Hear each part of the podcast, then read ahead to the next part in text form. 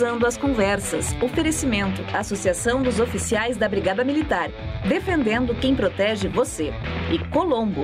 Estruturas para eventos e também fretes e cargas.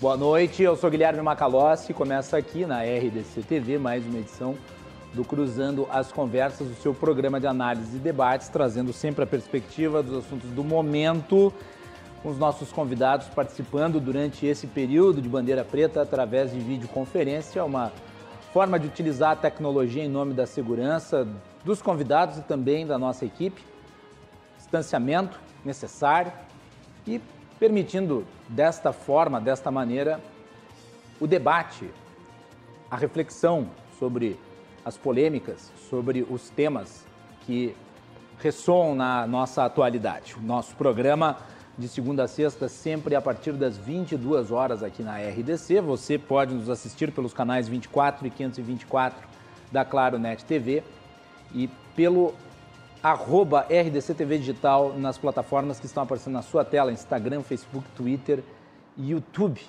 E também agora com o canal 524 da Claro Fibra TV em mais seis cidades, dentre elas Torres, Cachoeira do Sul, Gramado, Canela, Guaíba e Montenegro. É a RDC ampliando as suas fronteiras, trazendo mais audiência através da nossa tela para todo o Rio Grande do Sul, nas principais praças do nosso estado. Cruzando as conversas é um oferecimento da Associação dos Oficiais da Brigada Militar, defendendo quem protege você. E também de Colombo, estruturas para eventos e agora fretes e cargas. Nosso programa de hoje começa, comentário de abertura, diz respeito à onda de judicialização das ações do Executivo. Do Executivo em eh, lato senso, observando aqui particularidades e casos específicos, que tem chamado a atenção e que a mim preocupam demais. As judicializações vão se acumulando. Até quando? Até quando? Porque a judicialização em excesso não significa segurança jurídica, muitas vezes é circo. Muitas vezes a segurança jurídica acaba sendo atrapalhada.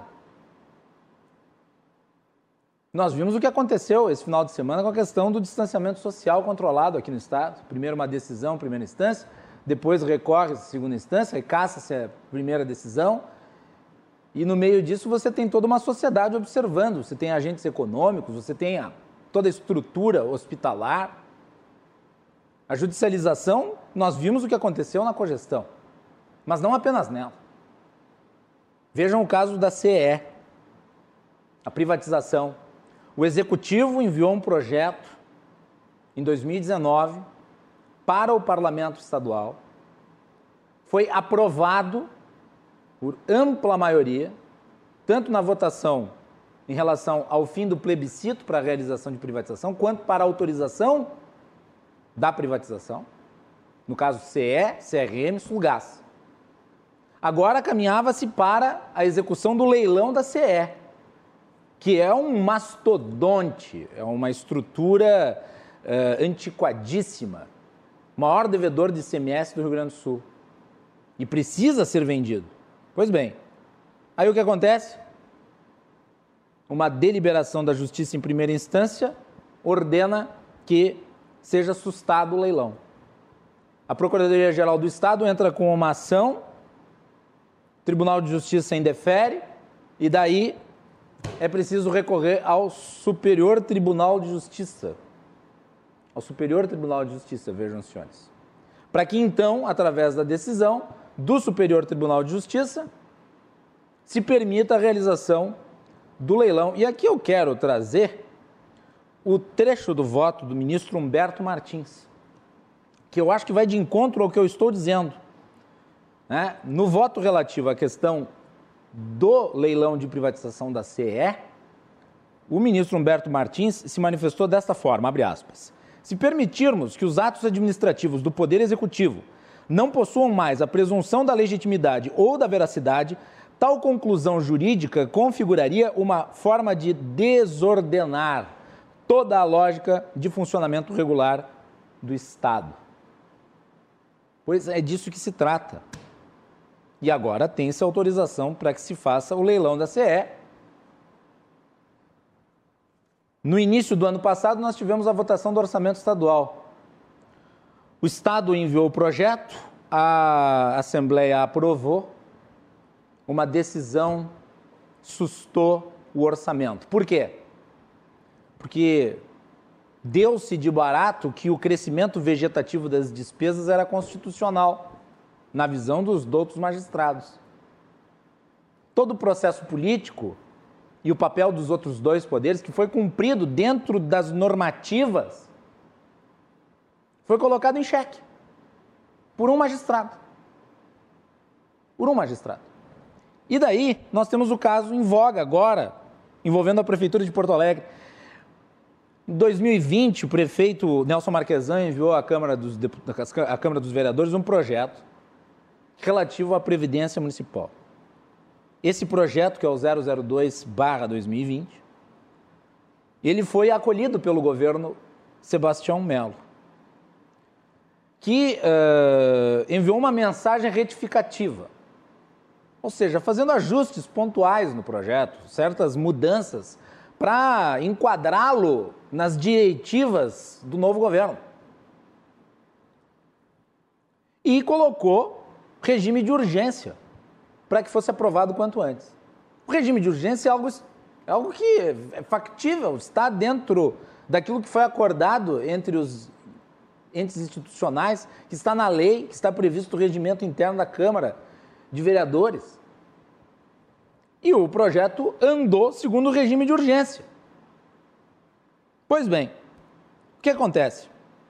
O Sindicato dos Municipais, o SIMPA, entra com uma ação. Aí o juiz da Quinta Vara Pública de Porto Alegre, Murilo Magalhães Castro Pinto, resolve indeferir também o andamento da, do projeto de reforma. O prefeito Sebastião Melo se manifestou a respeito hoje no Tá na Mesa da Federação e falou claramente sobre a intromissão dos assuntos do Executivo. E eu ressalto aqui né, o voto do ministro Humberto Martins. Esse tipo de decisão faz com que haja a presunção de ilegitimidade das ações do Executivo e do Legislativo.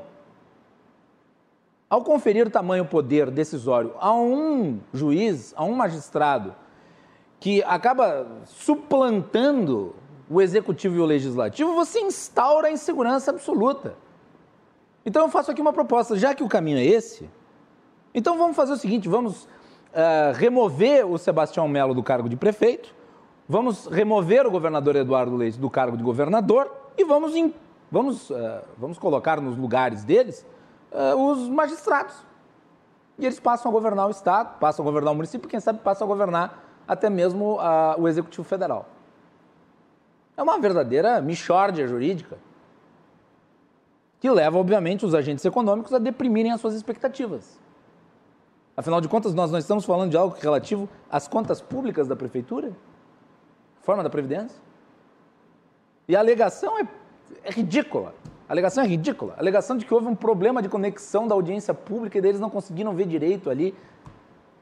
É isso? Isso susta todo o projeto que está andando dentro do legislativo? Até onde vai essa judicialização? Vai ter que se recorrer ao STJ de novo, ao STF, para que caia esse tipo de decisão?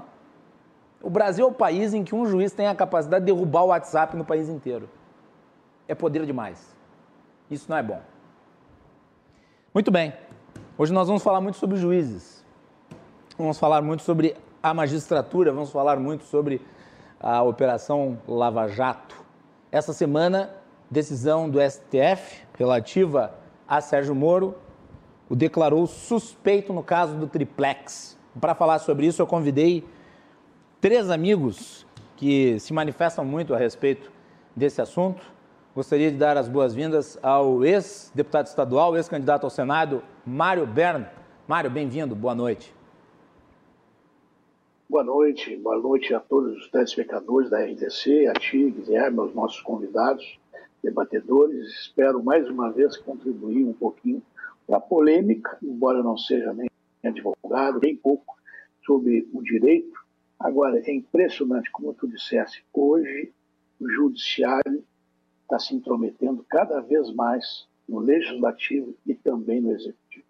Há uma, aspas, uma invasão de prerrogativa. Qualquer decisão administrativa do executivo é colocada sob júdice e os magistrados, às vezes, unipessoalmente, decidem a revelia da Constituição. O senhor, quando foi deputado, deve ter enfrentado isso, né, Mário? Olha, menos do que agora, muito menos do que agora. Nós tínhamos uma novidade quando eu fui deputado, que era a estreia do PT no Palácio Piratini. A experiência petista era, então, restrita ao Paço Municipal. E o governo estado é diferente. Mas houve várias tentativas de manipular, por exemplo, o orçamento, mas nós tínhamos uma boa maioria construída no legislativo e nós judicializamos duas ou três vezes quando o PT queria, por exemplo, pegar dinheiro da saúde, da educação e botar na reforma agrária. Nada contra a reforma agrária, só que por obrigação constitucional, a reforma agrária era a função da União. O Estado já não tinha pouquíssimos recursos para fazer frente à questão da segurança, da educação, enfim. É, então, o debate foi muito mais político. Pouquíssimas vezes, teve uma vez do orçamento também, quando o, o judiciário era o doutor Felipe, presidente da Assembleia, eu me lembro que eu estava na presidência da Assembleia, porque o, o deputado Otomar estava em viagem, ele era o nosso presidente, e houve uma celeuma sobre o orçamento, onde o executivo não concordou com o orçamento, e isso teve que ser conversado e uma interferência na época do ministro do Supremo, Jobim, Nelson Jobim, chegamos a um bom termo e conseguimos acordar. E até me lembro que houve uma, uma brincadeira aqui é, na Assembleia Legislativa, quando diziam, pô, mas o Mário, que era o maior crítico do PT, né, é, acertou com o Kutz, que era o chefe da Casa Civil, com o doutor Felipe Magalhães, que era o presidente é, do Judiciário, e, e, e, aí eu me lembro que o, o Bono e o Zambiase, que eram na época, digamos assim, dois dos mais experientes deputados, disseram o seguinte, a cadeira faz milagre. Não, eu estava sentado na presidência da Assembleia e precisava divergir e precisava convergir para uma decisão que confortasse aos três poderes sem ferir a lei. Isso foi feito. Então, assim, na época, muito pouca judicialização. Hoje é incrível. Essa última decisão, por exemplo, da, da, da segunda Câmara do Tribunal, do, da Suprema Corte, é impressionante, né? Pelo, pelo passado, cinco, seis anos depois, um habeas corpus. Eu não entendo disso, mas é o seguinte: olha a repercussão política disso tudo. Eu sei que o executivo falha. Hoje, por exemplo, eu estava assistindo boa parte da entrevista do presidente Bolsonaro e ele delegou, veja só, ele delegou ao presidente do Congresso, senador Pacheco, a coordenação da comissão que ele instituiu de crise, é, da crise para enfrentar o Covid. Quer dizer, o executivo abrindo mão e, e nomeando o Congresso, o presidente do Congresso, que é o senador, é, para coordenar um, comitê do executivo para fazer frente a uma ação que diz respeito a todo o governo, especialmente ao Ministério da Saúde. É uma inversão completa. Agora, isso eu atribuo à incompetência do governo. Né? A gente assistindo cada coisa, a posse do, do, ministro, a fala do ministro, a entrevista. Parece que boa pessoa, muito mais educado que o general Pazuello, né? um homem mais cordato, mais urbanizado tal. Agora, não disse coisa com coisa, um milhão de vacinas, quando sabe que não tem isso. É, há um desgoverno. Agora, tem outras questões também, né? O, o, o Congresso se omite. E aí as partes que são derrotadas, quando há um debate, recorrem ao judiciário. Então está tudo errado. Quer dizer, é, o, o, judiciário fazendo política, o Congresso se omitindo, o legislativo se omitindo, e o executivo, via de regra, não governando com acerto. Quer dizer, eu não estou falando agora dos governos estaduais, e, e, eu conheço bem aqui o nosso, que eu acho que está acertando em quase tudo, né?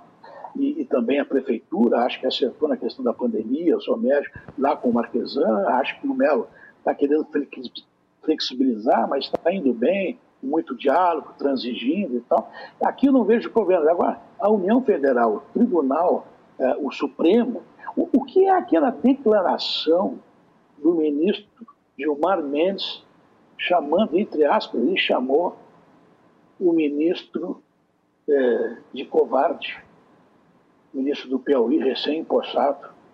Isso não se faz, isso deve ter um código de ética lá, imagino eu, a lei da magistratura, a lei orgânica da magistratura, proibir tipo, vedando esse tipo de comportamento. É uma base. E, a outra coisa que eu acho, Guilherme e telespectador, é assim, o judiciário, e aí também estendo um pouco ao Ministério Público, está se agorando a, a juízes, quer dizer, vem uma insinuação se transforma numa denúncia e em seguida vem o julgamento público.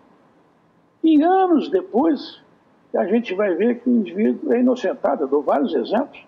Me lembro do deputado, ex-deputado Alcemir Guerra, que era ministro, famoso episódio das bicicletas, o falecido deputado federal nosso, Ibsen Pinheiro, que foram injustiçados, foram julgados em praça pública, tiveram um prejuízo terrível nas suas carreiras políticas, e depois foram imputados pela mesma justiça. Então há que ter esse cuidado, sim. A Constituição de 88 deu muitos poderes ao Ministério Público. Acho que foi importante, muito importante. Mas há exageros nítidos observados no dia a dia da vida brasileira. Bem. Há um, digamos assim, um exagero do denuncismo, muitas vezes politizado, é?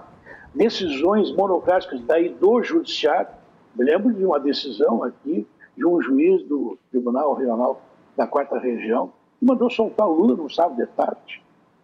Aí teve que a, que a turma do TR de 4 reunir para voltar atrás, não deixou soltar, que era um absurdo, um habeas. O próprio tribunal, o Superior Tribunal de Justiça e o Supremo tinham negado né, um habeas para soltar o Lula.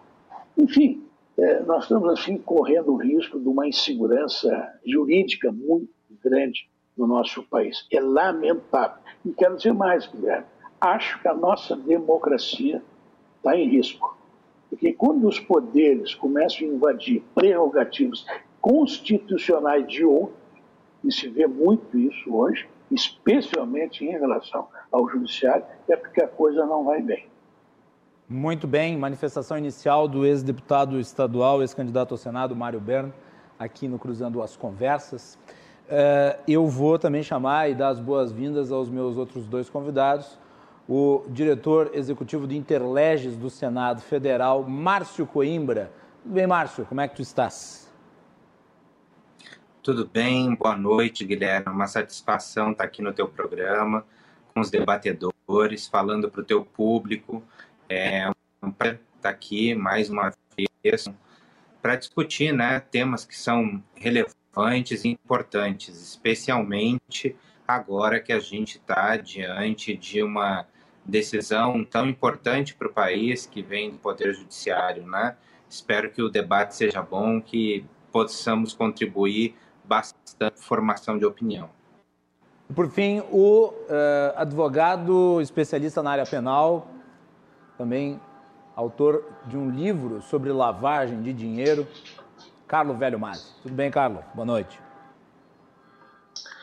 Boa noite, Macalossi. Boa noite aos telespectadores da RDC TV. Sempre um prazer retornar aqui ao Cruzando as Conversas e um prazer debater também com os convidados desta noite. Para mim é sempre uma honra é, vir a esse importante programa de debates e tratar aí dos temas mais relevantes aí da, da atualidade. Ô, Carlos, eu gostei dos quadros aí ao fundo do teu, do teu local em que, em que tu estás gravando. Ah, muito obrigado. São de muito bom gosto. Muito obrigado. São quadros pintados pelo meu avô, então Poxa, tem um é. afeto pessoal. Poxa, ele era um grande artista, hein? Parabéns aí pelo avô. É. Então tá aí. Muito obrigado. Vamos lá, vamos falar sobre o, o, o julgamento da suspeição do Sérgio Moro. Um habeas corpus, que estava já desde 2018 no Supremo Tribunal Federal em análise. E eu pedi para a nossa produção destacar uns trechos das falas dos magistrados que se manifestaram. começar com o voto do ministro Cássio Nunes Marques. O, o Cássio Nunes Marques havia pedido vista uh, quando esse julgamento foi retomado. E eu imaginei, na verdade, me surpreendi que ele tenha liberado tão cedo, que quando os magistrados pegam, né, quando o juiz do Supremo Tribunal Federal pega lá o, o, o, o processo e pede vistas, ele não tem prazo.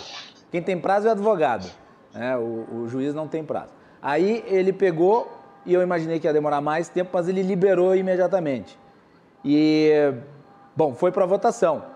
E ele se manifestou então a respeito. Vamos colocar aí o vídeo da manifestação do ministro Cássio Nunes Marques, que votou contra a suspeição do Sérgio Moro. Senhores ministros, não há mais espaço para elucubrações fantasiosas sobre juízes anti-lavajatistas ou juízes garantistas.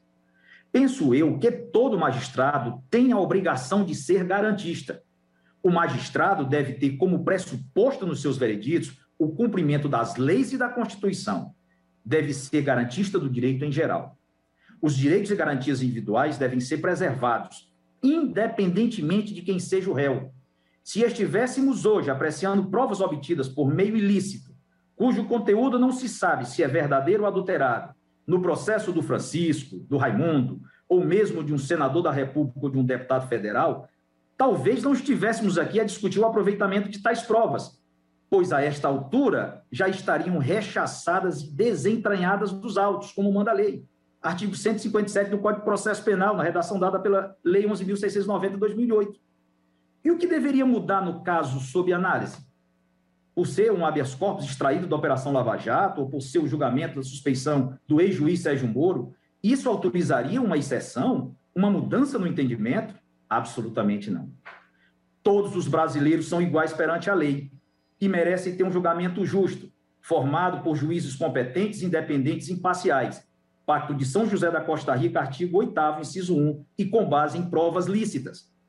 Tenho a sensação, talvez idêntica, a de milhões de brasileiros, que as novas provas trazidas aos autos muito provavelmente correspondem à verdade dos fatos que ocorreram à época. Mas estamos diante de diálogos obtidos por meio ilícito, através de interceptação clandestina, sem autorização judicial e sem nenhuma validade jurídica. E como frisei, ainda que as provas fossem consideradas lícitas, não se pode assegurar que o seu conteúdo corresponda fidedignamente aos diálogos, pois podem ter sido alteradas, com adição ou supressão de palavras ou textos. Já está registrado nos anais dessa corte a célebre e acertada frase dita pelo eminente ministro Gilmar Mendes: não se combate crime cometendo crime. Não podemos errar, como se supõe que errou o ex-juiz Sérgio Moro, como se supõe que erraram alguns membros do Ministério Público Federal.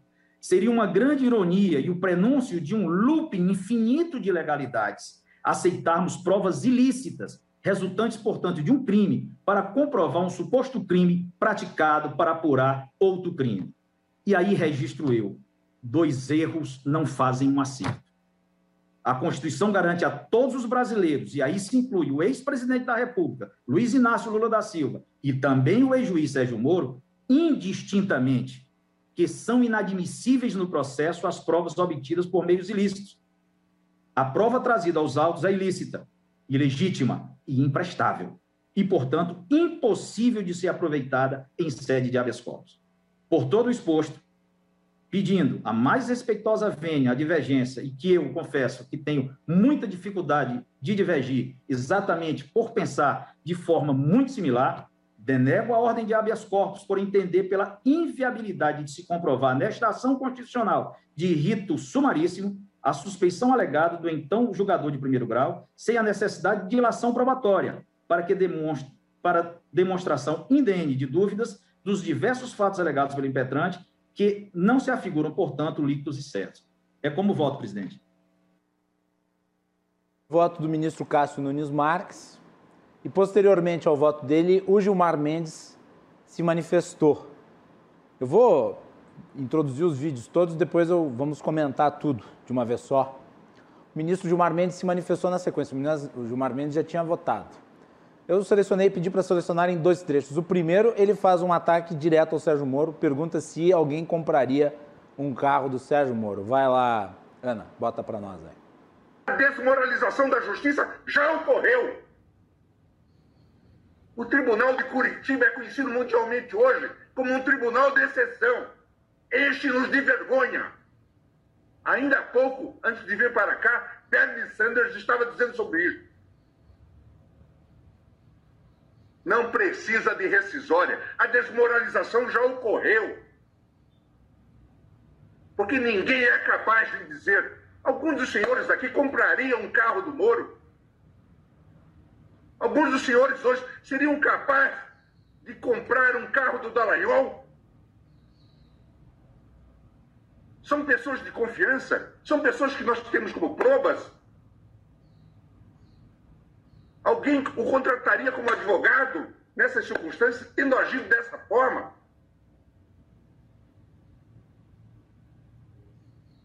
Saber de experiência é feito. Mas... E ele também elogiou Cristiano Zanin, que é o advogado do ex-presidente Lula. Vamos botar o vídeo. De reconhecer o brilhante trabalho da defesa. Sem dúvida nenhuma, nós vimos um advogado que não se cansou de trazer questões ao tribunal, muitas vezes sendo até censurado, incompreendido. Mas ele tinha, vamos reconhecer, uma causa muito difícil, muito personalizada.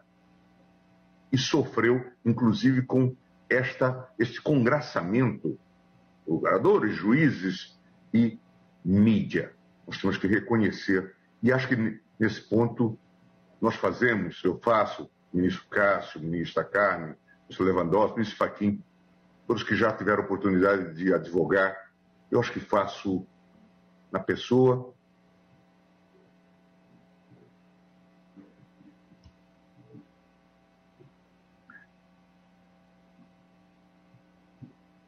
do doutor Zanin uma justa homenagem. Advocacia brasileira. Aí chegou a se emocionar falando do Zanin. E depois nós tivemos o voto da ministra Carmen Lúcia, que havia votado já uh, na primeira discussão do habeas corpus e tinha votado contra o habeas corpus, mas os magistrados no Supremo Tribunal Federal podem mudar os seus votos e ela mudou o seu voto. Vamos botar o vídeo. Estou julgando o caso de um paciente que foi julgado na, no fluxo de, de, de, desta, destes procedimentos e que demonstra que, em relação a ele, houve comportamentos inadequados e que suscitam, portanto, a parcialidade que todo mundo tem o direito de não ter que, com, com, que todo mundo tem o direito de não ter que conviver. Com isso, mudou-se o placar de 3 a 2 contra a suspeição para 3 a 2 pela suspeição. E com a suspeição, não apenas os atos do ministro, do ex-juiz Sérgio Moro acabam sendo anulados, mas também todo o conjunto probatório colhido durante o processo do triplex, que não poderá ser utilizado na primeira instância quando o processo for remetido a Brasília. Lembrando que o debate relativo à suspeição, ele é, é uma coisa e o debate relativo à incompetência é outro. O voto do Faquinha ainda será analisado pelos seus pares no pleno, relativo à incompetência de Sérgio Moro. Vamos à análise dos nossos convidados a respeito do julgamento em si. Eu vou começar pelo Carlo Velho Masi. Carlo, qual que é a análise geral que tu faz aí em relação a, a essa situação toda? Pô, Macalossi, eu vejo o seguinte, eu acho que esse julgamento do, do STF, ele eh, coloca uma questão muito importante de ser debatida no processo penal brasileiro porque em nenhum país civilizado do mundo em que impere o Estado de Direito, ou seja, aquele Estado em que leis previamente estabelecidas, é, aprovadas pelo parlamento vão orientar a conduta dos agentes públicos e a conduta também dos particulares.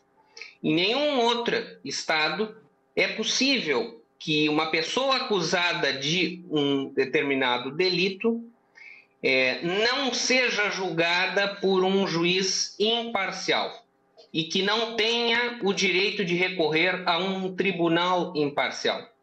Isso é um direito, é um princípio civilizatório básico. Quanto a isso, eu acho que não há grandes discussões, porque é, esse princípio na história da humanidade é, houve períodos em que o cidadão não era julgado por um imparcial, ele era julgado pelo próprio soberano. O próprio soberano era o juiz das causas, das acusações, e decidia conforme o seu livre-arbítrio. E ao longo da história, o povo rebelou-se contra esta soberania, é, em que o Estado era o soberano, o Estado era o próprio juiz e decidia sem leis previamente estabelecidas. E esse é propriamente o nascimento do direito constitucional. É o nascimento das constituições e dos direitos que o povo é, entendeu necessário é, para que tivesse uma mínima segurança jurídica e pudesse exercer é, as suas liberdades dentro da sociedade.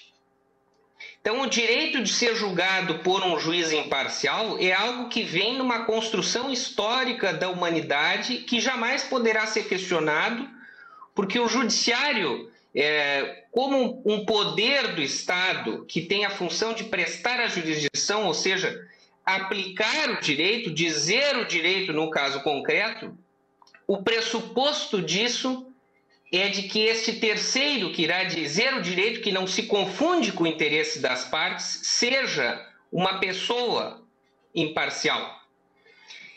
Após o fim da Segunda Guerra Mundial, a Organização das Nações Unidas confecciona a Declaração Universal dos Direitos Humanos, que lá no seu artigo décimo já dizia que toda pessoa tem direito em plena igualdade a que a sua causa seja equitativa e publicamente julgada por um tribunal independente e imparcial.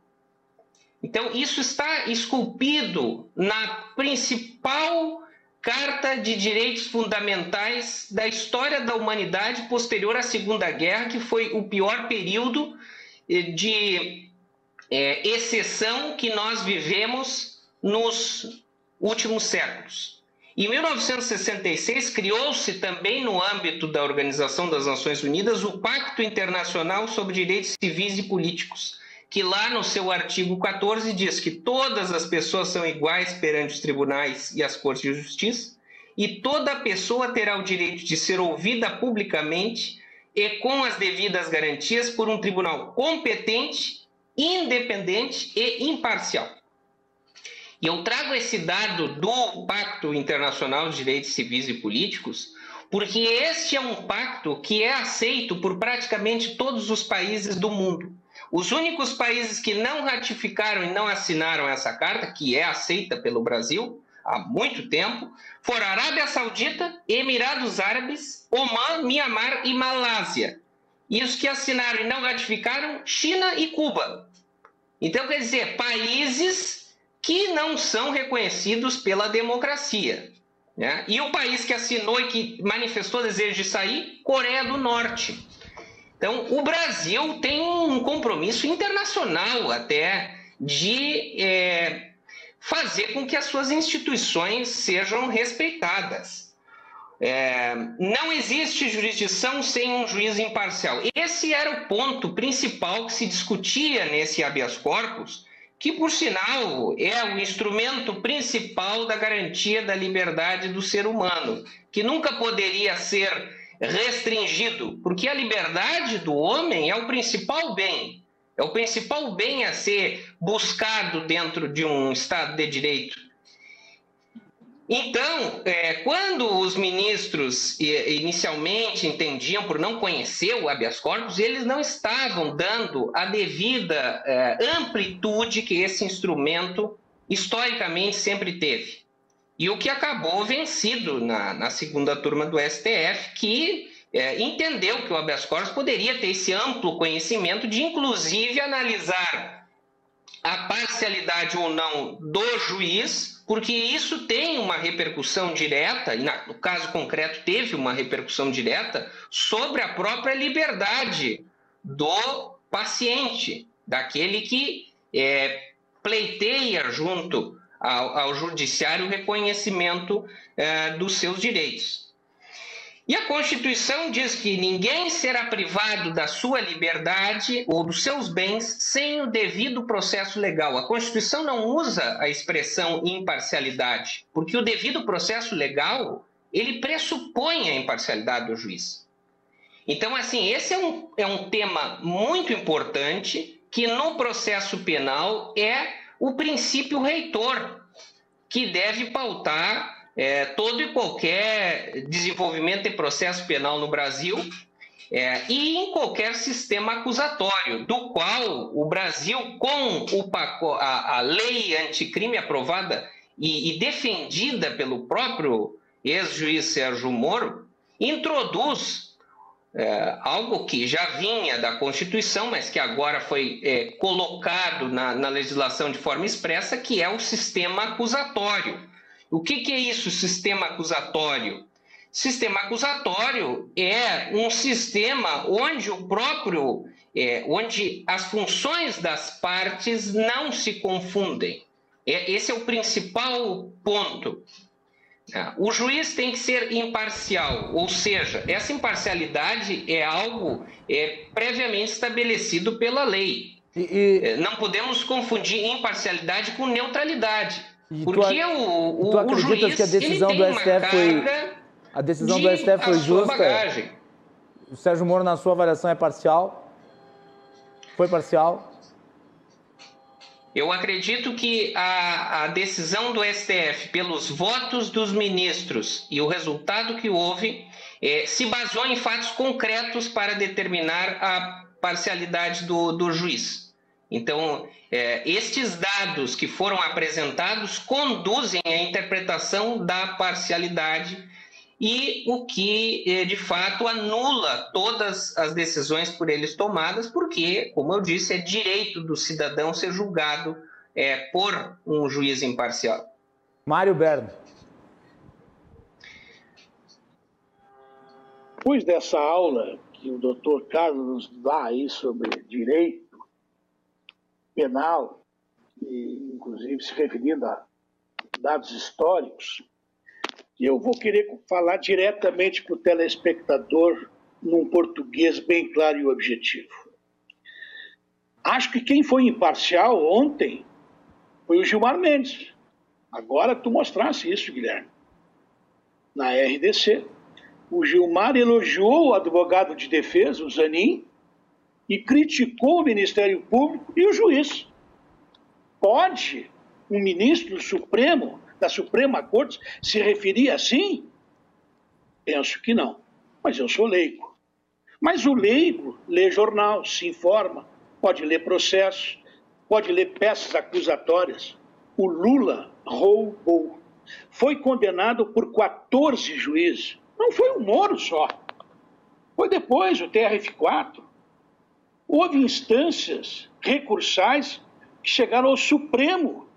Não, ao Superior Tribunal de Justiça, o Lula foi derrotado, o Zanin foi derrotado.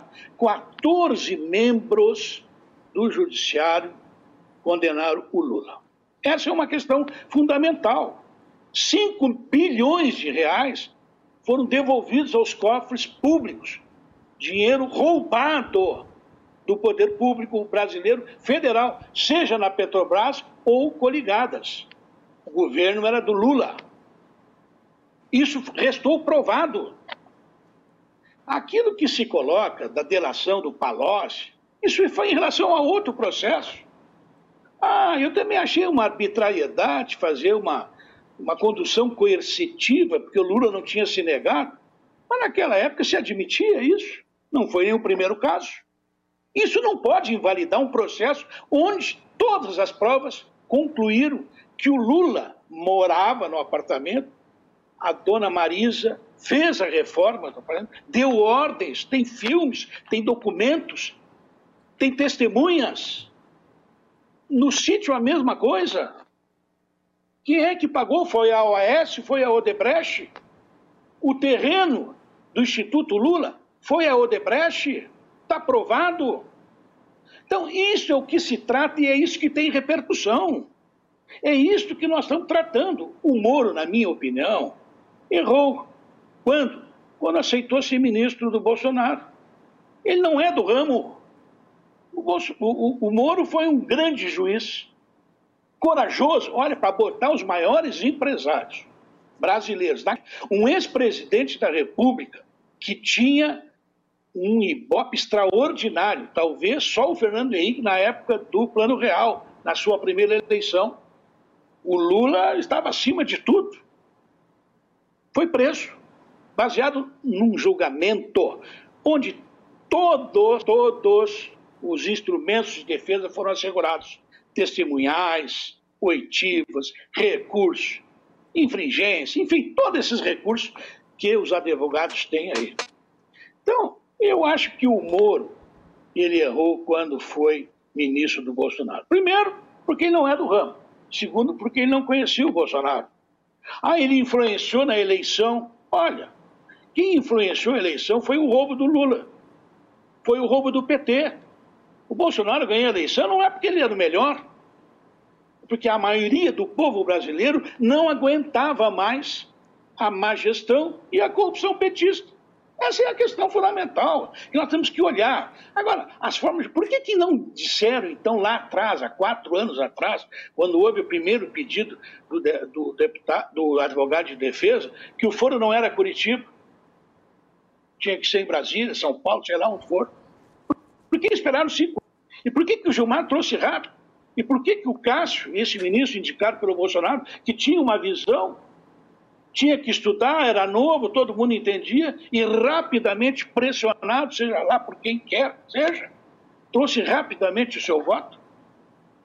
Um voto que foi debochado pelo Gilmar Mendes, um boquirroto que não tem o comportamento adequado, deve ter isso no regimento interno do Conselho Nacional de Justiça, dos magistrados, enfim, não é o jeito que eles. Veja bem, o linguajar jurídico ele já é chigranas. Termos que a população comum não entende. Porque é a elite da corte, essa coisa, o conhecimento, a cultura, né? notório conhecimento. Aí o que, que ele fez ontem? Ele chamou o rapaz de covarde, o outro ministro, Cássio. Quando, quando, quando tem rinha pois de não? magistrado, quando tem rinha de magistrado, o público aprende novos vocábulos. É muito disso. Eu acho que hoje o povo está confuso. Tanto é que, embora alguns advogados respeitáveis defendam a decisão da segunda Câmara de ontem, a maioria do povo está contra. E tem até gente do Lula, gente do Lula, que vai votar no Lula, mas que achou inadequado. O Moro não errou ao ponto de não sentar um bandido. Vão parar com isso. Essa é uma questão fundamental. Agora, eu concordo que houve erros humanos interceptados já pelaquele eh, site, né? Eh, as conversas entre o Deltan e, e, o Moro, talvez inadequadas, mas eu pergunto, eu conheço alguns advogados, qual é o advogado que não, conhece, não conversa com o juiz? A maior parte dos juízes não leem os processos, o advogado tem que lá dizer, olha, olha aqui nessa linha aqui, isso aqui é importante. A maior parte não tem tempo e não faz isso até por desídia. Não tem tempo. Os processos são volumosos, duram anos, são milhares de páginas. Então, qual é o advogado e qual é o promotor que não fala? Todos conversam. Eu me lembro de um depoimento da ex-juíza Denise Frossar, que foi deputada federal no Rio de Janeiro, mas foi juíza, botou na, na cadeia a maioria dos traficantes na década de 70, no Rio de na década de 80 no Rio de Janeiro. Pois ela disse numa entrevista que eu, eu assisti ao vivo e a cores, ninguém me contou, ela disse, não, eu ouvi as partes e, e até ela brincou, chegava o Ministério Público e dizia qual é o bandido do dia. E chegava o advogado, qual é o, o, inocente do dia? E as partes. e nunca deixou de ser uma excelente juíza e imparcial. Ora, querer dizer que o Moro, por ter conversado com o Deltan, foi imparcial é um abuso. É um abuso e que justifica aquilo que a população está dizendo. No Brasil, a impunidade continua. Não importa lá o erro processual aqui e acolá, neste fato. E eu não estou aqui dizendo que tem que ter erro. Mas se os erros ou aconteceram, se houve esses erros, eles foram de natureza humana. Uma conversa aqui e acolá. O Moro acabou dando razão para os paranoicos, para os oportunistas e até para as pessoas que respeitosamente têm essa opinião de que houve parcialidade quando aceitou ser ministro. Esse foi o grande. Eu acho que o judiciário tem que ficar na sua área. O Supremo tem que julgar a constitucionalidade. Não pode acontecer o que aconteceu ontem com o Gilmar. Elogiar o Zanin e criticar o ministro, o, o perdão, o, o promotor Deltan e criticar o juiz, o ex-juiz. Mas o Deltan ainda é promotor. A verdade é que o petismo e o bolsonarismo, apoiado por alguns magistrados, destruíram a Lava Jato, que foi o maior instrumento já acontecido, já havido na história brasileira de combate à corrupção. Colocou poderosos da política, presidente da Câmara, presidente da As maiores fortunas do Brasil foram para a cadeia. Quase 200 processos que chegaram à cadeia, processos com culpa, com crimes provados, foram para a cadeia. E agora está aberto o precedente. Se o Lula vai começar tudo de novo, todos os outros condenados em Curitiba, na primeira instância e depois confirmados na segunda, pelo TRF4, etc., etc., vão ter o mesmo direito. Então, a impunidade vai graçar. Se houve erro processual, por que, que não foi corrigido lá atrás? Por que, que esse, deixaram todo esse tempo? Por que, que não arguíram isso no pleno? Tiveram que deixar casuisticamente para agora? Olha, é uma barbaridade a intromissão do judiciário. Eu sei que as instituições não erram. Na democracia, o Congresso Nacional, o Executivo, o Judiciário, principalmente o Judiciário, tem que ser respeitado, tem que ser independente. Agora, individualmente, alguns juízes estão cometendo abuso, alguns promotores também já o fizeram. Mas no caso do Lula, este caso especificamente, a nação acompanhou durante cinco anos provas e mais provas da delinquência, do roubo, da organização criminosa, Orcrim, dita e cantada aos quatro cantos desse país, com provas testemunhais, com delações que aliás a lei assinada pela ex-presidente Dilma, da delação premiada.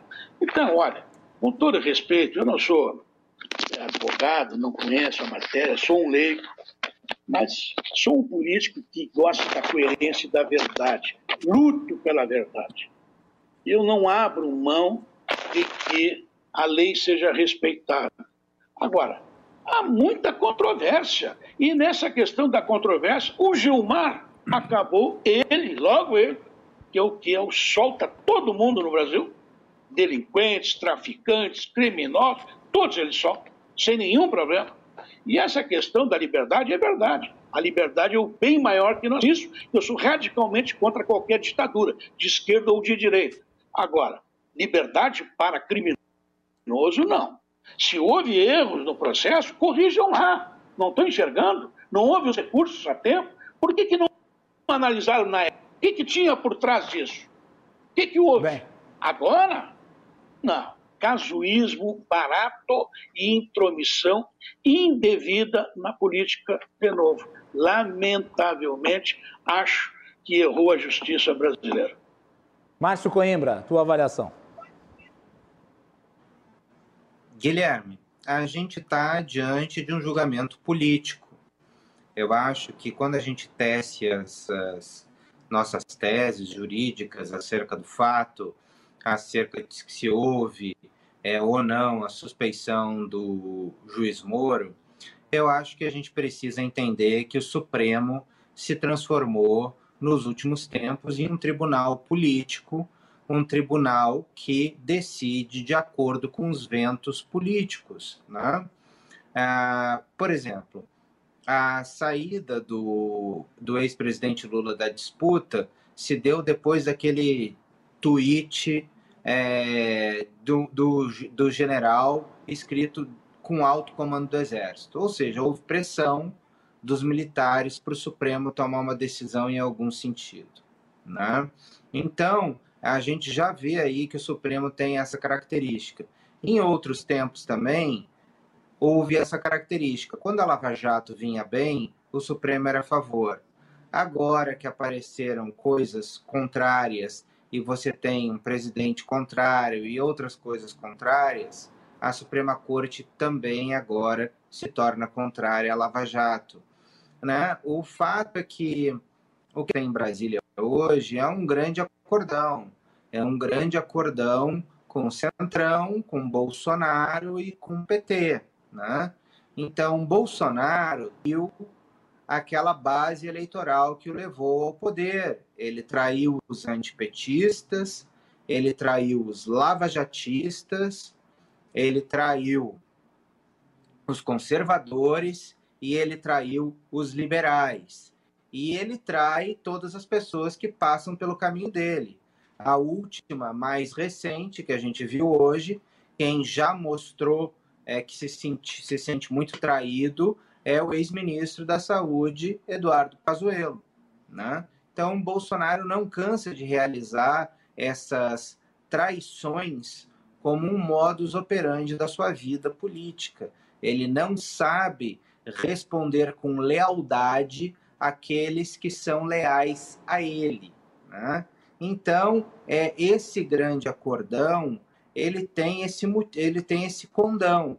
Ele tem o condão de salvar os filhos de Bolsonaro, ele tem o condão também de enterrar a Lava Jato, de enterrar todas as pedras pelo caminho do Centrão e também reabilitar o PT, porque Bolsonaro acredita no seu íntimo de que a única chance de, dele ganhar né, a, a sua reeleição, um fato que eu pessoalmente discordo e acho que ele não vai nem para o segundo turno, dependendo de quem a gente tiver como candidato de centro, é, ele tenta esse grande acordão para tentar continuar vivo politicamente, também reabilitando o PT. Então, como eu já disse, Gilmar já foi a Lava Jato, hoje ele é contra. É, Bolsonaro agora se une com o PT e o Centrão. Quem tentou salvar Lava Jato no final das contas foi o ministro Edson Fachin. Quando ele decreta que ela decide pela é, pela incompetência do juízo de Curitiba, o grande objetivo dele era entregar os anéis para manter os dedos, ou seja, você reabilita o ex-presidente Lula, mas ele vai passar por um novo julgamento aí numa outra corte, que seria em Brasília, né? e também, é, ao mesmo tempo, ele preservava a Lava Jato mas Gilmar Mendes estava imbuído de uma missão. Qual era essa missão? A mesma missão de Bolsonaro: destruir e acabar com a Lava Jato. Afinal de contas, o presidente Bolsonaro já disse isso, inclusive publicamente, com o peito estufado e cheio de orgulho. Eu acabei com a Lava Jato. O presidente Bolsonaro se jacta de ter acabado com a Lava Jato e diz que não há corrupção no seu governo. Né? É, Faquim tentou salvar Lava Jato, Gilmar não deixou. O objetivo é acabar com a Lava Jato, como eu disse, assim como Bolsonaro também já se jactou disso. Então, é, apesar da ministra Carmen Lúcia ter dito que o voto dela era somente para o caso do ex-presidente Lula, Tu acha que ela tentou é blindar a Operação Lava Jato? Porque o Faquin, quando ele decidiu pela. Quando ele decidiu pela incompetência, a primeira interpretação que eu vi do voto dele foi de que com a incompetência declarando prejudicados todas as ações decorrentes do processo original, é, esses, esses pedidos aí, eles não teriam sustentação mais, dentre, dentre os quais o de suspeição. E agora, no voto, a Carmen, a Carmen Lúcia, ela deixa muito claro no voto dela, dela que estaria discriminado ali apenas o Lula como alvo é, da, da forma como o Sérgio Moro estaria agindo de forma inadequada. Mas eu acho muito difícil de prosperar essa tese, Márcio. Pelo fato de que, Se por exemplo, o, o, juiz Sérgio Moro foi o responsável ali... pela instrução do, do, do, processo do sítio de Atibaia. É impossível que a, que a defesa do Lula não entre também com uma ação relativa a esse caso. Mesmo a juíza Gabriela Hartz tendo sido ela a responsável pela sentença, inegável o fato de que foi ele o instrutor da peça, do processo, tudo. A juíza chegou a copiar a sentença do, do, do juiz Sérgio Moro. Então, não me parece que o argumento dela, apesar de tentar proteger a Lava Jato, não me parece que o argumento dela vá se sustentar, porque eu acredito que a defesa não apenas do Lula vai entrar com esse habeas corpus, como também a dos demais, uh, dos demais réus. Pode continuar. Se a Carmen Lúcia atender a Lava Jato, foi de uma maneira muito atabalhoada, porque é muita ingenuidade achar que a decisão dela de declarar é, suspeito o juiz da instrução do processo do Lula e o juiz da Lava Jato é, não vai ter efeitos é, em processos, é, outros processos. Já são 140 condenados que já estão animados aí, que podem é, seguir pelo mesmo caminho. E terão apoio, provavelmente, né, do Gilmar Mendes e de parcela do Supremo Tribunal Federal. Agora, o que a gente também vai ver agora é o, a, o mesmo caminho da Operação Mãos Limpas. Qual é? A Operação Mãos Limpas, depois né, que o Berlusconi foi eleito, ou seja, o resultado da Operação Mãos Limpas foi a eleição de um populista de direita, é o mesmo resultado que a Lava Jato chegou no Brasil, né? a, a, a Itália passou a se blindar da Operação Mãos Limpas, com o apoio do Berlusconi. Ou seja, a mesma coisa está acontecendo no Brasil.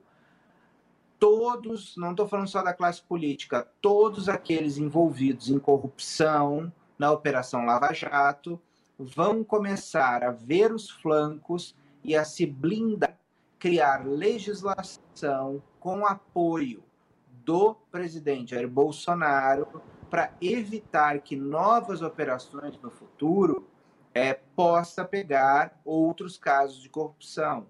E além disso, Guilherme, além desse caso, é preciso também perseguir, aniquilar os procuradores e os juízes que trabalharam no caso. Isso aconteceu na Itália com a Operação Mãos Limpas e isso vai acontecer no Brasil.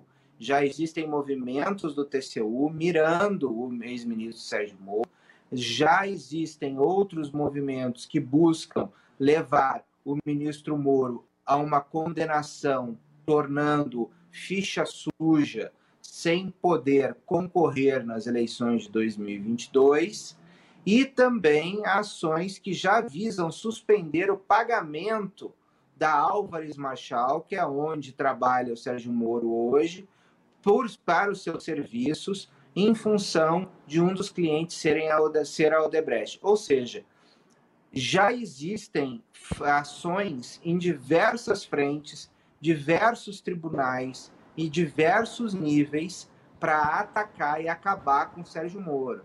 O mesmo vai ser feito com Deltan Dallagnol e todos os procuradores que atuaram na Lava Jato. Então, nós estamos seguindo o mesmo script da Operação Mãos Limpas na Itália, seja na consecução da operação, seja nos resultados que a operação levou, e seja também na blindagem e perseguição dos julgadores e investidores e investigadores após a operação. Então, a gente tem que ter isso muito claro, que agora começou o movimento contrário à Lava Jato, que visa blindar os corruptos de casos como esse da Lava Jato, que evitar que eles sejam investigados. E, claramente, Bolsonaro tem ajudado nesse sentido. Curiosamente, assim como Berlusconi, Bolsonaro foi levado ao poder exatamente pela, pelo ânimo político pela operação. Carlos Velho Mas, eu tenho certeza que tu discorda de muita coisa do que foi dita aí, tanto pelo Mário quanto pelo, pelo Márcio. Bom, é, é o seguinte, Macalossi, eu acredito que este julgamento do uh, ex-presidente Lula ele, ele tem uma peculiaridade pelo fato de ser um ex-presidente. Ou seja, se eles fazem isso com uma pessoa que foi ex-presidente, que não interessa a, a, a, o, a, linha ideológica ou não deste político, ou se ele é de esquerda ou se ele é de direita, não importa isso. Importa que ele era uma pessoa que com certeza tinha muito poder. É, se esses fatos aconteceram com alguém como Lula, imagina os mortais. Imagina as pessoas comuns que não estão politicamente expostas, que não têm toda a proteção que Lula tinha. O importante deste julgamento do STF é que ele reafirma que o Estado não pode é, buscar é, um objetivo a qualquer custo. O Estado tem que se submeter a regras e os agentes públicos têm que se submeter a essas regras. O próprio Sérgio Moro, na sentença que condenou Lula, disse lá, citou aquela frase, né? Não importa o quão alto é, você esteja, a lei ainda está acima de você. E ele próprio não acreditava nisso, não acreditava que a lei estaria acima dele, como os é, procuradores também não acreditavam nisso. E por isso é que tomou esta repercussão tão grande esse habeas corpus, em se tratando de Lula e, e das suas circunstâncias ali. Só que é, nós temos que pontuar, e, e, e aí eu, eu, concordo com, com o ex-deputado, é, algumas coisas precisam ser ditas em relação à verdade do que tem por trás dos fundamentos desses votos. Porque os ministros que negaram, eles não conheceram do habeas corpus, eles entenderam que esta medida não era cabível para discutir o que a defesa queria. Os demais ministros, eles entraram no mérito das questões. E aí foram vários pontos que levaram à, à conclusão da suspeição do juiz Sérgio Moro, do então juiz Sérgio Moro. Moro determinou a condução coercitiva de Lula que não havia necessidade, porque ele já havia comparecido quatro outras vezes para depor. Moro determinou a quebra de sigilo de todo o escritório que defendia Sérgio Moro, dos advogados e de, dos familiares de Sérgio Moro, de, de Lula, antes é, de qualquer investigação prévia. Então, toda a estratégia defensiva foi monitorada ilegalmente antes de investigações preliminares. Ou seja, a acusação tinha um material que não a lei não permitia que se tivesse acesso. E o juiz sabia disso e autorizou isso. Isso é muito grave, é de uma gravidade uh, para outros países civilizados que, que é inimaginável, inquestionável o, a, o crime que foi praticado quando os advogados são interceptados. Tá? Isso, isso é o segundo ponto importante. Terceiro ponto colocado para a suspeição de Sérgio Moro. A divulgação de conversas obtidas nessas interceptações, mesmo sabendo que não tinha competência para isso, que foram as, as conversas em que é, Lula teve com a ex-presidente Dilma Rousseff né, que era autoridade com prerrogativa de foro, ou seja, Moro não tinha competência para fazê-lo, não poderia ter divulgado essas conversas e o fez. O fez porque Lula havia sido nomeado ministro da Casa Civil e ele tinha um interesse pessoal de prejudicar esta nomeação. Não me interessa se a nomeação ia ser boa ou ruim, ou se estava correto ou não. Interessa aqui para nós é avaliar a posição do juiz que iria julgar este cidadão. Quarto ponto, mesmo sem jurisdição, porque Sérgio Moro estava de férias. Imaginem isso. Imaginem a loucura de em outros países. É, os juristas não entendem como isso é possível no Brasil. Sérgio Moro de férias intervém para que Lula não seja solto num habeas corpus, num, numa liminar de habeas corpus, que certa ou errada não importa. Não importa. Moro não tinha não tinha atribuição legal de intervir no cumprimento ou não desta ordem, e ele retorna das suas férias para impedir, porque ele tinha interesse pessoal que Lula continuasse preso. Vejam o, quão grave é isso. O quão grave é isso, independente se Rogério Favreto estava certo ou não em conceder a, a medida. A verdade é que ele estava acima de Moro, ele tinha uma posição acima. Então, Moro não poderia ter é, é, é, é, participado desta questão. E, e, não é o fato de o ministro Faquim dizer que isso está sendo tratado é, no CNJ, em outras instâncias, que não pode ser discutido aqui, porque há um contexto. Quinto fato, a prolação da sentença do caso Triplex, é, quando o ex-juiz teria afirmado que a defesa havia atuado de modo agressivo. Na sentença, o juiz diz que a defesa atuou de modo agressivo em relação a ele. Ou seja, o juiz deixa claro na própria sentença de que tinha um problema pessoal com a defesa do ex-presidente Lula. E esse ponto Sexto que o Mário ponto, Berno traz. O levantamento do sigilo. Carlos, só esse ponto que o Mário Berno tocou. Por que o, o levantamento agora? do sigilo agora? dos depoimentos do ex-ministro Palocci. Não é, Macalossi, desculpe. O questionamento feito pelo Mário Bernandes. Por que Não agora, te ouvi, Macalossi, desculpe. Por que agora a suspeição declarada? Desse fundamento do ex-ministro. Por que agora? É. Porque todos estes, estes fatores, mais esse que eu iria colocar da revelação do depoimento do, do Antônio Palocci, antes da eleição, e por último, que foi o, a, a coroa, a cereja do bolo, aceitar a nomeação é, como é, ministro da Justiça. Então, são muitos fatores. Por que agora? Porque estes fatos foram se avolumando e surgiu uma outra situação que nem é mencionada com toda esta, é, esta ênfase que se dá que são as mensagens que deixam absolutamente claro que o juiz orientava os acusadores. Isso é o mais grave. Entretanto, pode-se discutir, eu acho extremamente legítima a discussão de que as mensagens foram obtidas de forma ilegal, e isso não há dúvida de que foram.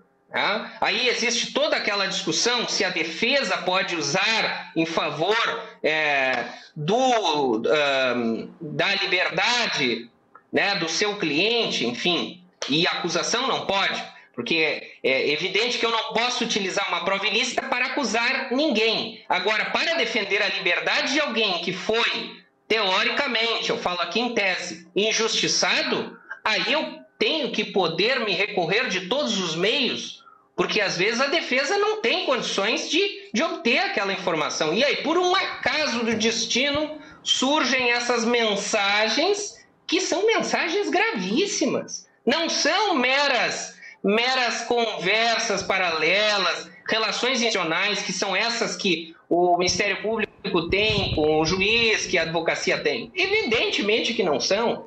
São conversas em que o juiz claramente orienta os procuradores sobre como atuar.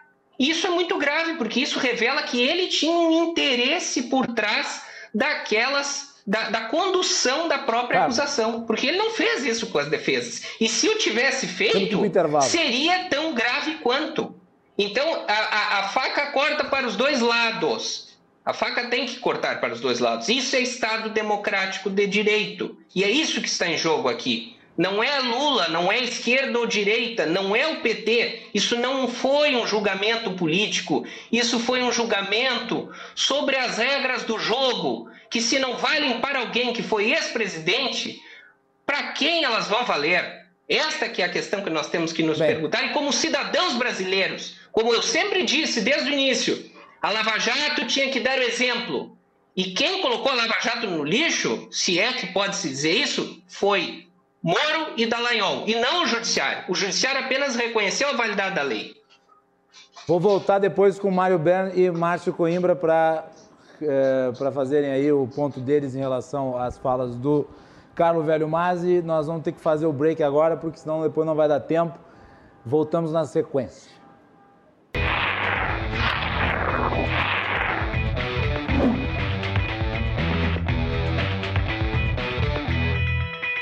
Conversas de hoje debate a suspeição do ex-juiz, ex-ministro da Justiça Sérgio Moro pelo STF. Participam do programa advogado Carlos Velho Mazzi, o analista e diretor executivo do Interleges Márcio Coimbra e o ex-deputado estadual Mário Berno. Você pode nos acompanhar pelos canais 24 e 524 da Claro Net, pelas redes sociais arroba RDCTV Digital e também pelos canais da Claro Fibra TV em outras seis cidades agora que a RDC passa a transmitir o seu sinal. Cano, uh, Torres, Gramado, Canela, Cachoeira do Sul, Guaíba, Montenegro, você pode nos assistir lá também. O Cruzando as Conversas é um oferecimento da Associação dos Oficiais da Brigada Militar, defendendo quem protege você.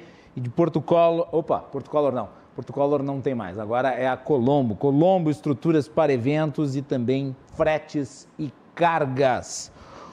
Você já acessou o site do RDC Shopping, o Marketplace do Rio Grande do Sul? Você tem lá o kit da Vitória Secret de R$ 198,90 por 140 reais. Essas e outras ofertas é só acessar www.rdcshopping.com.br. Muito bem. O bloco anterior terminou de uma forma bem quente com com o Carlos Velho Mais, dizendo que quem jogou a Lava Jato no lixo foi o Sérgio Moro e os procuradores. Márcio Coimbra, foi mesmo? Ele, ele discorda, acho que não foi, a, não foi a, a, o judiciário, foi o próprio Lava Jato que se jogou no lixo. Vai lá. Não, não acredito que tenha sido os procuradores, nem o ministro Sérgio Moro.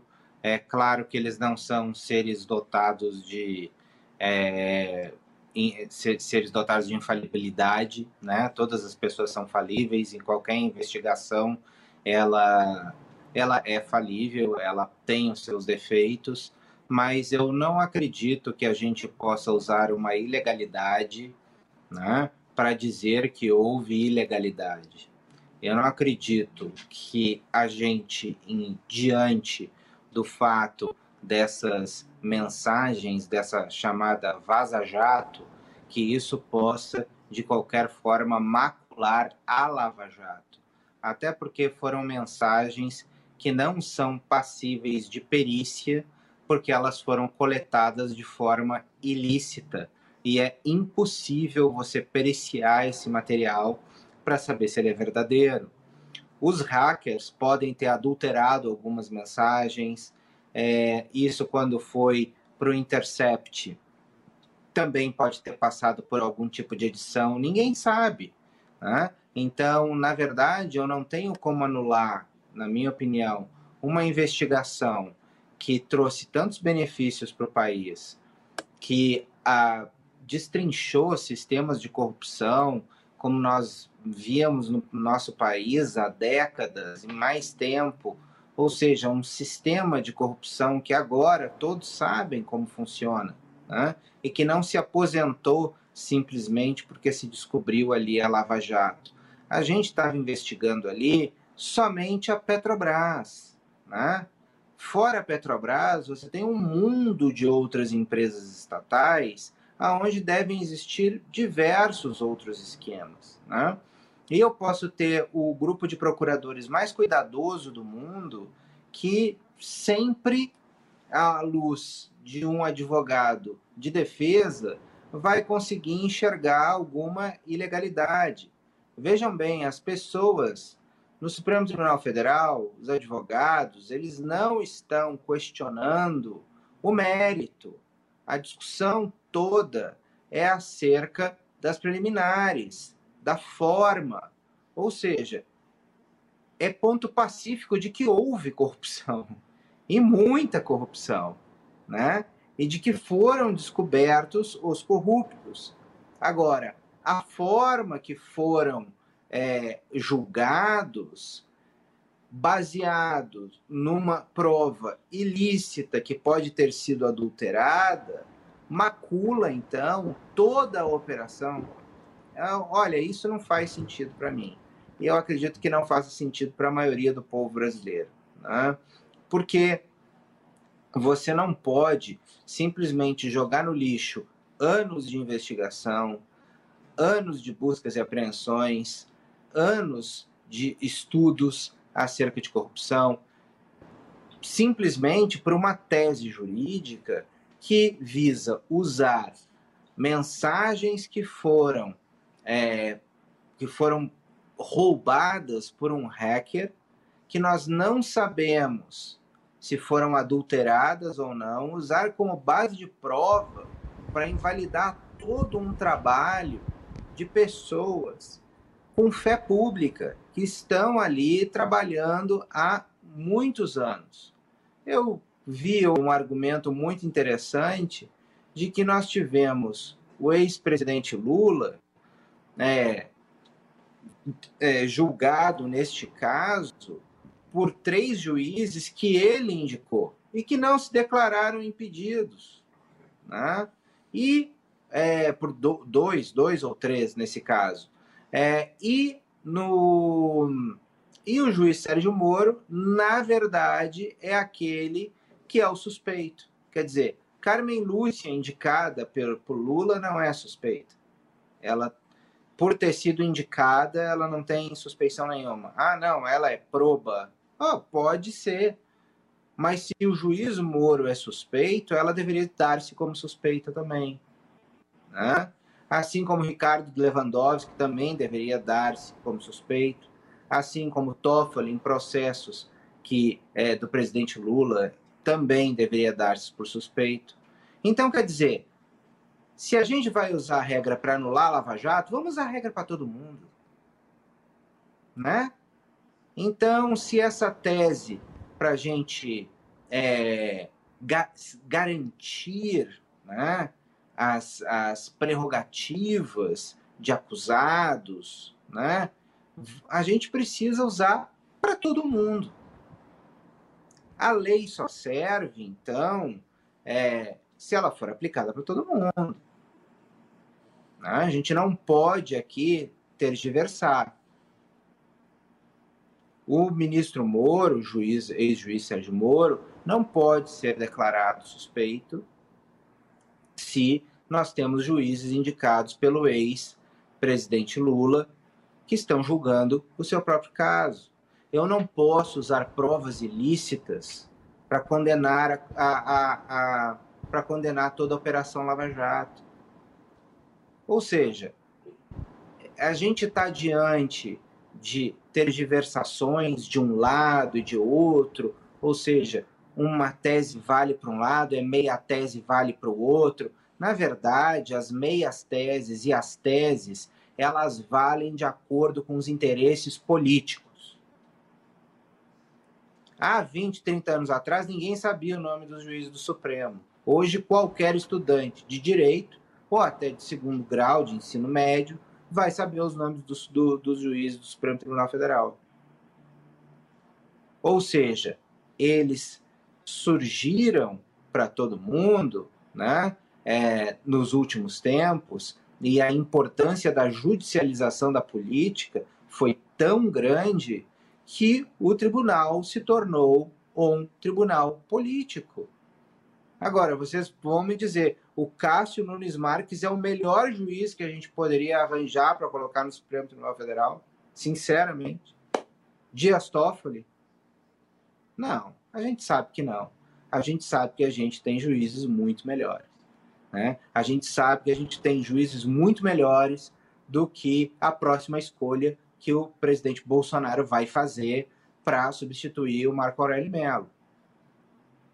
E nós já tivemos composições do Supremo que sim tinham um, um, tinham um arcabouço jurídico muito mais sólido. Hoje nós temos um arcabouço político e interesses. Só isso. É só isso que está em curso. Mário Berno. Se, é, Conclua, Márcio. Se, se as pessoas que acreditam que ali é jurídica disputa não entendem os corredores de Brasília. Mário Berno, última manifestação, porque depois nós temos que ir para o encerramento já. O programa passou voando. Vai lá. Ok, Guilherme. Então, em primeiro lugar, eu queria cumprimentar o Márcio Coimbra, especialmente pela primeira intervenção dele, que me, parou, me pareceu é, muito lúcida, muito coerente, muito correta. E, e, quero dizer ao doutor Carlos que ele também ele foi correto como advogado, pensando aqui a colar algumas, digamos assim, que ele chamou de irregularidades processuais. Eu quero chamar a atenção a ele que não foi o Moro que desautorizou a soltura do Lula é, deliberada pelo, pelo Favreto. Foi o Palce, foi o TRF4. Segundo, ele fala que essas medidas, as alegações do Gilmar, de Garocubo, do Intercept, ora, são ilegais, criminosas. Um juiz isento e imparcial, e aliás, um advogado também. Um advogado também, um advogado imparcial, sério, correto, não pode se ater a provas ilegalmente constituídas. Isso é da honestidade, isso é da transparência. Agora, tá certo quando diz o, o meu amigo Coimbra, olha, é, o que serve para cá tem que servir para lá. O que nós estamos vendo assim é, em primeiro lugar, assim, o Bolsonaro e o Lula são assim, colocar, eu vou falar, tenho responsabilidade, vou falar. São duas desgraças brasileiras. Um mau gestor e corrupto e outro mau gestor absolutamente desumano. Olha, um horror a administração nesses dois anos do Bolsonaro. E nós aí nessa encruzilhada. Agora, o Lula roubou, deixou roubar, deixou o PT roubar. Tinha um projeto de poder, o Zé Disseu. Os quatro players do PT foram processados e presos em algum momento. Doutor Carlos, o Palocci, na sua delação, era outro processo, por isso que foi liberado. Não dá para trazer para cá. O senhor fala que a Intercept pode ter sido ilegal, mas fala. E o Gilmar falou muito. Aliás, quem devia estar sob suspeição absoluta era o Gilmar Mendes. Ele elogiou ontem o advogado de defesa, que aliás, quem é que está pagando, hein? Essa fortuna que está custando vários advogados desde cinco anos atrás. Por isso que as contas do Lula foram bloqueadas. Por isso que o sigilo telefônico foi visto para ver quem é que está pagando essa barbaridade roubada do Brasil. 5 bilhões de reais foram devolvidos. Imagina quanto não tem no exterior, imagina quanto não guardaram em outros lugares, quanto não mandaram para Cuba, para África, enfim, para Venezuela, sei lá para onde. Então, o que está se tratando aqui, sim, e tem razão o Coimbra, é da derrota da Lava Jato. Para quem? Eu vou até admitir, pela vaidade do Moro em algumas coisas, eu acho que ele errou em algumas coisas. Principal eu, na minha opinião, ser ministro do Bolsonaro. Deu para os bolsonaristas e os garantistas que usa o juridisquês para explicar qualquer causa. Bandido, vão buscar dentro da lei penal, da lei processual, para que o seu cliente seja inocentado. Se acusam um inocente, também vão buscar, dentro do direito processual e criminal, alegações para tentar inocentar, ah, perdão, culpar a quem eles querem acusar. Então, olha, o discurso para cá e para lá, não vou entrar no mérito processual, porque não entendo. Confesso aqui a minha ignorância e não tenho nenhum problema em dizer isso. Eu vi vários juízes e, e, e juristas dizerem o contrário, que o doutor Carlos colocou aqui. Agora, o que me importa é o resultado político, o resultado prático para o brasileiro. Esse brasileiro que está sofrendo com a pandemia, que está sofrendo que não tem onde trabalhar, que não está ganhando dinheiro porque não pode trabalhar, porque o comércio não está funcionando, e corretamente não está funcionando, porque nós temos que fazer o isolamento social e talvez até um lockdown mais adiante, porque nós estamos aí com, hoje, olha, aliás, uma lembrança terrível. 301.082 mortes já chegamos hoje. Lamentável. Sentimentos a toda essa imensa família brasileira enlutada, essas perdas dramáticas que vão continuar, lamentavelmente, porque o governo não tomou medidas preventivas do ponto de vista de fazer publicidade sobre as, a, os cuidados pessoais de, de, de circulação, de uso de máscara, dando exemplos de aglomeração, não usando máscara, comprando tardiamente vacina, mentindo para a população, dizendo que tinha acabado a pandemia, bom, essas questões todas. Agora, o fato é o seguinte, derrotaram sim a Lava Jato, doutor, e não foi o Sérgio Moro nem os promotores. Eles podem ter cometido isso aqui. Quem está derrotando a Lava Jato, quem enterrou a Lava Jato, foram os bolsonaristas, foram os petistas, os corruptos e alguns advogados que querem regiamente pagos defender os seus clientes criminosos, todos eles com provas dos delitos cometidos. A verdade é que os erros possivelmente cometidos à luz do processo pelo Moro, pelo Deltão ou por outros procuradores são infinores e absolutamente não não influenciam na condenação, nas provas. O que influencia é a ilegalidade do Intercept, cujo marido de um deputado do PSOL foi lá, gravou ilegalmente, mandou para deputados do PT, para ex-ministros do PT, e os advogados aí estão usando isso. Aí pode.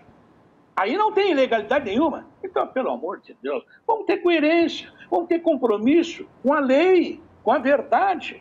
E eu quero dizer finalmente, porque sei que o tempo está chegando ao fim. O Lula roubou, deixou roubar. O seu governo foi um governo corrupto, quebrou a Petrobras, quebrou uma porção de empresas, os públicos, de pecúlios, perdão, de, de aposentadorias, como do PE, Caixa Econômica, do Banco do Brasil, do Correios de Leste, por interferência política danosa, corrupta, com o intuito de organizar criminosamente para se perpetuarem no poder o Bolsonaro não fica atrás. Se o Game Corp era o Lulinha, né, aqueles 5 milhões que a Game Corp aportou no Ronaldinho, do Lula, quem é esse rapaz aí que comprou uma mansão de 6 milhões? De onde é que veio o dinheiro? 6 milhões de reais para um senador que ganha 37 mil reais por mês? Não. Tem que explicar às vezes. Então, por isso que aí se conluio entre o bolsonarismo e o petismo. Conseguiram. Lamentavelmente, foi o Supremo que deu guarida para isso. O Lewandowski e o Gilmar e o Toffler lá atrás estavam há muito tempo mancomunados com esse tipo de intervenção, já sabíamos. Agora, a Carmen Lúcia me surpreendeu. A mudança de voto, ela se apaixonou pelo discurso, pelo voto agressivo, inescrupuloso, maldoso do Gilmar Mendes. Ela mudou o seu voto em cima do voto do e, e do discurso do Gilmar Mendes. Lamentável. Porque veja o seguinte, como bem disse o Carlos, perdão, o Coimbra, milhares de provas, milhares de testemunhas, centenas, duas centenas de condenados, 5 bilhões devolvidos e ressarcidos aos corpos públicos, seis anos, sete anos de trabalho de centenas de brasileiros honestos, corretos, justos, imparciais, que fizeram como bons servidores públicos o seu trabalho, foram agora jogados fora por um ato político desastroso. Mais uma intervenção política do Supremo. Bem. O Brasil está vivendo uma crise da sua democracia, porque o executivo não está cumprindo com o seu papel, não está governando. Olha a pandemia para resolver isso aí. Não está governando. Hoje designou o presidente do Congresso, o presidente Vai. da República, designou o presidente do Congresso para coordenar e o judiciário dizendo que isso pode, que aquilo não pode, o edital aqui tem que ser suspenso, essa obra pode acontecer, aquela medida não pode. Então, nós estamos correndo um risco verdadeiro e real da democracia comprometida. É isso, me perdoem as divergências, especialmente o doutor Carlos Márcio, mas ele é muito bom advogado, muito bom advogado. Agora, eu não gostaria, eu não gostaria de tê-lo como promotor. Muito bem. Obrigado, Mário, pela participação aqui no programa. Um prazer. Vou passar a palavra para o Carlos. Vai lá, Carlos. Dois minutinhos, Carlos, para encerrar. Macalossi, a suspeição, ela. Certo. Eu entendo que a suspeição de Moro não foi baseada na prova ilícita, ela foi baseada em elementos concretos que foram apresentados nos votos. Esses elementos que vieram a partir das interceptações, da, das conversas, só confirmaram que já se suspeitava que havia um conluio entre juiz e procuradores, mas a suspeição foi baseada em fatos inequívocos e vejam bem, a defesa de Lula foi interceptada, então se sabiam as técnicas defensivas antes mesmo da defesa poder expô-las em juízo. Lula deveria ter sido julgado por um juiz competente e imparcial, e nós perdemos esta oportunidade que a Lava Jato tinha de fazer valer as regras do jogo. O resultado prático que eu vejo disso tudo, como mencionou o nobre deputado, é que você, cidadão que está assistindo, se for acusado hoje no Brasil, talvez não seja julgado por um juiz imparcial. Vejam a gravidade disso. Felizmente, o Supremo Tribunal Federal agora teve um precedente de que a lei deve valer para todos. E, por fim, eu quero dizer que a defesa de Lula foi elogiada. Foi elogiada por não ter desistido de lutar pelos direitos do cidadão que são direitos que têm que valer para todos, não é só para Lula. Não se trata do Lula aqui, não se trata do PT, se trata do cidadão que tem que ter o direito a um julgamento imparcial por uma corte independente e competente para julgar o seu caso. É isso, Macalossi. Muito obrigado novamente pelo convite e pela oportunidade de debater. Isso seria, pergunta, agora eu vou aproveitar e vou dar uma provocada. Seria um bom promotor, Mar? Mar? Pois não. Tu seria um bom promotor? é, é. Eu acho que eu seria um promotor extremamente rígido. Rígido com a lei, porque o promotor tem que seguir a lei. O, o promotor deve se reger pelo cumprimento da lei. A pessoa que praticou um crime, ela tem que ser punida, ela deve ser punida, mas dentro das regras do jogo. E outra coisa, promotor é promotor, promotor acusa, não julga. Defensor é defensor, o defensor só defende, ele não tem outra preocupação. E o juiz não pode se preocupar nem em acusar, nem com defender. Márcio Coimbra, obrigado. Dois minutos aí para a tua fala final. Obrigado, Guilherme. Gostaria que todo brasileiro tivesse esse arcabouço de advogados e dinheiro e influência política que o presidente Lula tem para conseguir reverter decisões judiciais que já estavam pacificadas em tantas instâncias. Gostaria que o pequeno brasileiro que está nas suas pequenas cidades, que está sem trabalhar, que está sendo vítima de um governo criminoso, né? eu gostaria que esses brasileiros se tivessem que enfrentar a lei, tivessem todo o direito e todo o acesso que tem o ex-presidente Lula. Eu queria que todo brasileiro tivesse nomeado uma penca de juízes de, do Supremo Tribunal Federal que cabe na sua mão. Eu gostaria que todo brasileiro tivesse o direito de ser escutado por um ministro do Supremo. Eu gostaria que todo brasileiro tivesse o direito de ocupar a televisão e fazer a sua defesa na frente de toda a nação, munido de toda a retórica e experiência de uma vida política. Ou seja, o ex-presidente Lula não deixa nenhum legado com essa sua inocência. Ele não deixa nenhum legado jurídico ele deixa o legado daquilo que ele sempre deixou e de que este governo Bolsonaro vai deixar da destruição. Bolsonaro e Lula não são pessoas que constroem, são pessoas que destroem. E o Brasil precisa hoje de pessoas que tenham a capacidade de unir e de construir. Ou seja, a lei tem que valer para todos.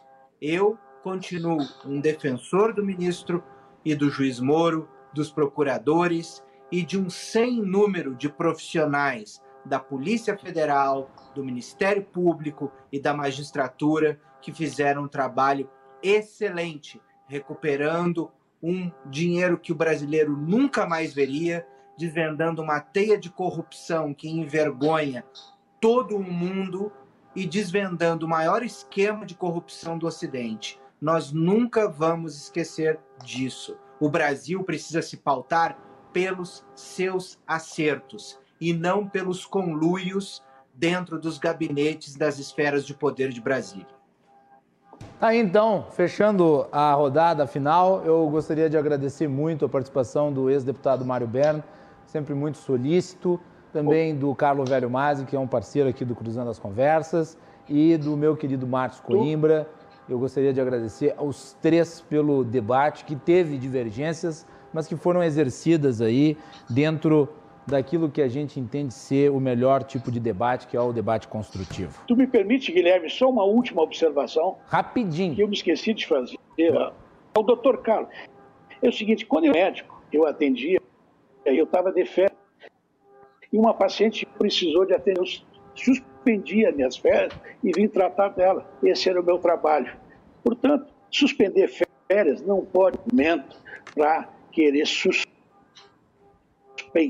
toda suspeição tem limites. Um grande abraço a todos os telespectadores, ao doutor Carlos Massa, ao Coimbra, a ti especialmente, fico muito honrado por mais estar aqui humildemente participando dos daí. Uma boa noite, Guilherme, a ti, telespectador.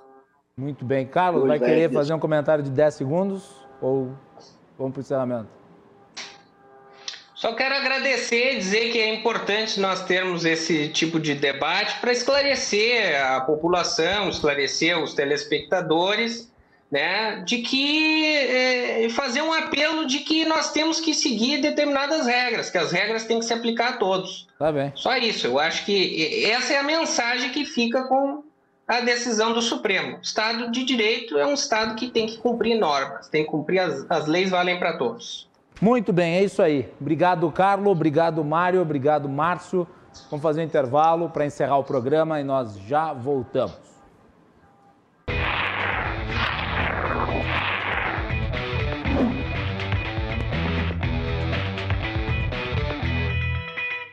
E é isso aí. O programa de hoje discutiu a suspeição de Sérgio Moro. Nós tivemos a participação do advogado Carlos Velho Masi, do ex-deputado estadual Mário Bern e também do analista, professor, consultor e diretor executivo do Interleges, Márcio Coimbra. O nosso programa é um oferecimento da Associação dos Oficiais da Brigada Militar, defendendo quem protege você. E de Colombo, estruturas para eventos e também fretes e cargas. Amanhã, o Cruzando as Conversas analisa a questão do emprego e do fechamento de empresas e o apoio dado através de programas como o Pronamp. Nós vamos ter a participação do uh, Márcio Aguilar, que é o presidente do Sinfac RS, e também da vereadora Mari Pimentel do Novo aqui de Porto Alegre. Fiquem ligados às 22 horas na RDC TV. Uma boa noite e cuidem-se.